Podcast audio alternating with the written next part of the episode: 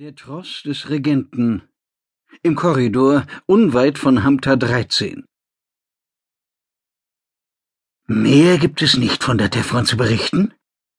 Dass er eine Vorliebe für ein opulentes Ambiente hat? Kindchen, in zwanzig Tagen werden wir zurück in Tanturlok sein, und bis dahin möchte ich gern etwas mehr erfahren. Ihn der Achran wirkte ganz und gar nicht erfreut. Teta erkannte es an der Art, wie die Rudegängerin das lange weiße Haar zurückstrich. Die Holo-Verbindung war erstklassig und mehrfach gesichert. Niemand würde sie abhören können, niemand erfahren, dass es einen Kontakt gab zwischen der neuen Gespielin der Hand des Regenten und der Rudergängerin. Zeta saß in einem einfachen weißen Kleidchen, schulterfrei, beinfrei, armfrei, vor ihrer Poudreuse. Im aufgeklappten Spiegel des Toilettentisches sah ihr nicht das eigene Gesicht entgegen, sondern das Brustbild der Frau, mit der sie sprach. Ihinde Achan war einst eine Kurtisane wie Theta gewesen und hatte als Gebieterin über den Tross des Regenten längst eine starke Machtposition erreicht. Ihinde Achan plusterte sich geradezu auf. Ihr ganzes Gehabe, die Mimik, die Sprechpausen. Sie wollte einschüchtern. So viel war klar und sie hatte alle Mittel dazu in der Hand. Natürlich, sie war Titas Herrin, egal ob sie formal der Hand des Regenten zugeteilt war oder nicht. Tita war eine Kurtisane, und das bedeutete leider nicht viel mehr, als ein Gegenstand oder ein Instrument der Politik zu sein.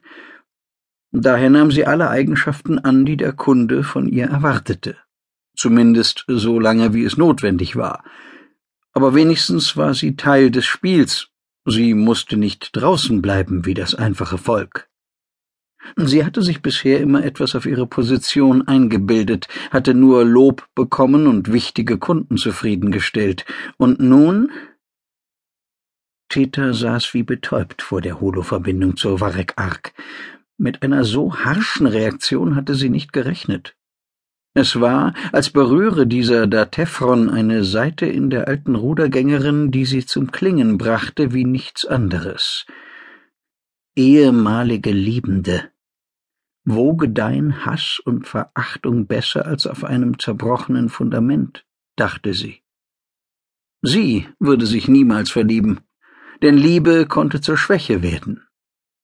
Ihn der Achan war eine kluge Frau, aber selbst kluge Frauen hatten eine schwache Stelle besonders kluge Frauen.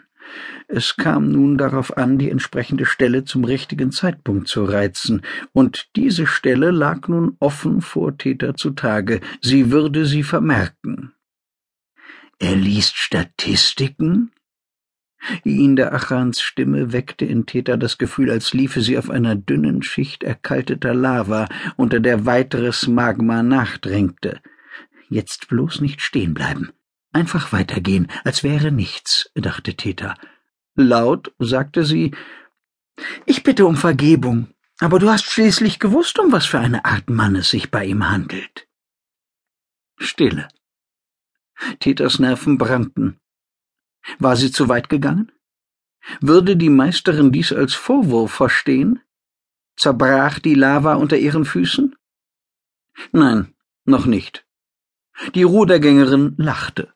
Es war ein völlig humorloses Lachen, aber es signalisierte Entwarnung. Für den Moment. Da hast du natürlich recht. Trotzdem. Halte Augen und Ohren offen. Manchmal erfährt man sogar vom dümmsten Mann etwas Nützliches. Und ich bin sicher, dass der alte Narr keineswegs der Allerdümmste ist. Ja. Und sonst hast du keine Neuigkeiten für mich? Theta zuckte nicht zusammen. Ihinde Achan wusste nichts. Sie konnte nichts wissen. Sie neigte allerdings dazu, Vermutungen anzustellen und sie in Worte zu packen. Bei vielen kam sie damit weiter. Ja, keine weiteren Neuigkeiten.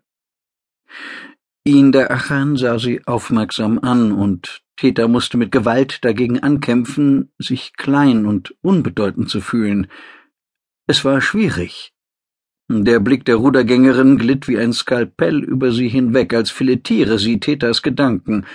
Aber das war natürlich Unsinn. Du wirst mich auf dem Laufenden halten, befahl die Rudergängerin. Selbstverständlich. Gut, sagte ihn der Achan.